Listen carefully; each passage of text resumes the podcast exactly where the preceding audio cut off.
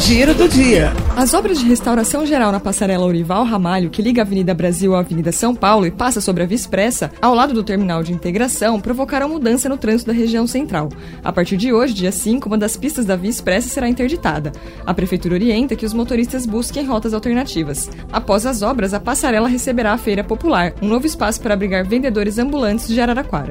A imunização contra a Covid-19 continua para pessoas com 40 anos ou mais em qualquer ponto de vacinação organizado pela Secretaria Municipal de Saúde. É necessário apresentar RG, CPF e comprovante de endereço atualizado.